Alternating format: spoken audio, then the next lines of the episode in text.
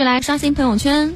接下来关注到的一个话题有关于电子烟，因为最近我们看到工信部的网站在发布，呃，有一些条例征求意见稿，就提出来了有一条叫做电子烟等等新型的烟草制品要参照卷烟有关的规定来执行，可以说是一石激起千层浪呀。对，尽管这只是一个意见稿，而且呢相关的细则还没有出台，但是对市场的影响可以已经非常显现了。嗯，当天呢，这个我国某电子烟品牌上市企业呢就受到影响，股价下跌超过百分之四十，市值损失超过一百二十亿美元。一百二十亿美元什么概念？就是折合人民币是大约是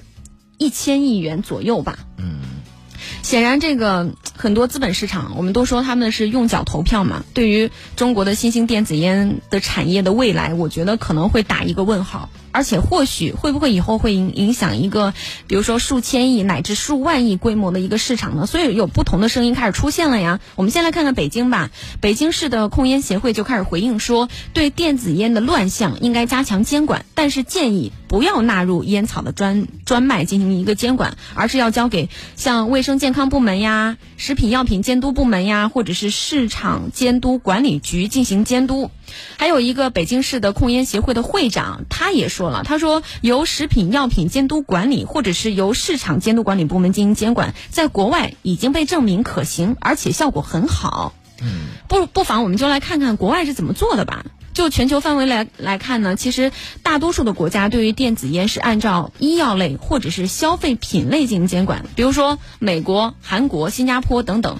他们是把电子烟列为烟草制品；但是像加拿大、英国、法国、日本等等，他们是将电子烟列为医药产品。那现在这个阶段呢，我我国的电子烟其实是以科技公司为主，那经营范围主要是电子产品，它的门槛确实是低于烟草制品或者是医药产品的。嗯，你像这个汪莹啊，一开始他是这个优步中国的这么一个负责人，嗯，后来呢，滴滴把这个优步呃给这个兼并之后啊，啊，优步中国兼并之后啊，然后呢，他就等于到了滴滴，但是是一个一个中呃中高层的这么一个领导吧，嗯，然后呢，就是这么做了几年以后呢，他自己出来以后开始做了这个悦客，哦就，这是他做的。对这个电子烟。然后呢，做了以后呢，就非常成功，当然估值也是非非常之高，嗯。啊、包括后来有有几个啊，呃，做的其实蛮大的。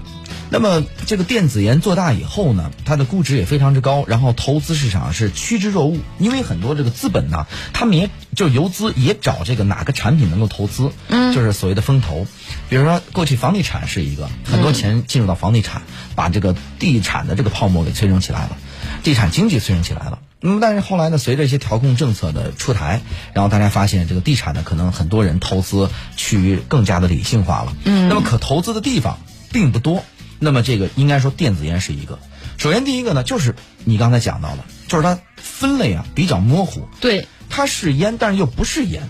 它有尼古丁，但是含量又非常少。出事以后呢，他对外宣称的说我是为了让你戒烟而吸，对但是戒再戒烟，你有尼古丁，你就有瘾。而且反而因为它的低门槛，让更多的低龄的人群以及以前没有抽过烟的人开始使用电子烟了。而且有专家说了，一旦你开始使用上电子烟，未来你转为烟民的这个概率就要高两倍以上。所以呢，就是说它这个呃电子烟它是烟，然后呢所所谓的让你就是能够戒烟，但实际上呢，它本身啊，当然就是这好多卖这个东西，一开始认为说它要主要是卖这个电子烟，嗯。但其实不是，不是卖硬件儿，卖的是后边的烟弹，靠这个挣钱，逐渐的压缩电子烟本身的这个成本，成本。然后呢和这个售价，然后嗯。后边挣大钱。让这个门槛降低。对，它是为这个，而且呢，你看电子烟，它针对是就是年轻人市场。嗯如果是戒烟的话，广大的老烟民为什么不针对这部分人呢？这说明这部分人呢，他发现这个也不吃他这一套，这那这部分人也没准备打算真戒烟，而且这东西戒不了烟。很多人就发现说戒烟怎么戒烟呢？就是说吸完这个东西以后，完全不可没法替代传统烟，因为这它劲儿小。那劲儿大，这就真成烟了。它就劲儿小，劲儿小以后，那些有真正有瘾的人呢，他吸这东西不过瘾，就变成什么呢？两部分，这个变成它部分的替代品，就是我在能吸烟的地方，我吸传统烟；有一些地方餐厅啊，一些室内场合，你吸不了传统烟的地方呢，哎，吸两口，嘬两口这电子烟，结果也没少吸。暂时解解馋，过过瘾。嗯，外边以后赶紧再点这个烟，再再再吸，就是变成说你也替代不了我，反而成为它的一个补充了。嗯，那另外呢，对于这个真正的危害在于哪儿呢？对于这个年轻人呐，小孩儿他本身不吸烟的，这个电子烟呢非常时尚，非常好看。现在年轻人呢，他这个，比如说你看我们这批人呢，当初这些烟民之所以吸上烟，可能跟影视作品有关。看这个当时的这个，比如小马哥吸烟，我甚至看当时的那个，呃，《英雄无悔》那部电视剧啊，这个濮存昕年轻的时候演那个公安局长高天儿，然后呢吸烟觉得非常帅，于是呢早期想学着吸烟，后来我是没笨没学会，然后好多人学会以后就此吸上烟了。对。那么对于现在小孩来说，吸什么呢？就是看着电子烟觉得好看，嗯，时髦。你传统烟已经吸引不了我了，但这个东西你看一一点还会发光。对，而且它有很多种口味。对，这东西一看呀，它就是为了吸引年轻人而存在的。那这种东西，那年轻人不喜欢谁喜欢呢？于是把年轻人拉入进来，然后吸这东西上瘾。上瘾以后，如果这个东西一旦你解决不了这个问题以后，它它马上它是传统烟了，就让传统烟来替代了，因为你的瘾越来越大。所以就是说，电子烟不仅没有办法帮助你戒烟，反而成为了你多一项的选择，然后你的这个传统烟的补充产品，以及呢你的第一口烟。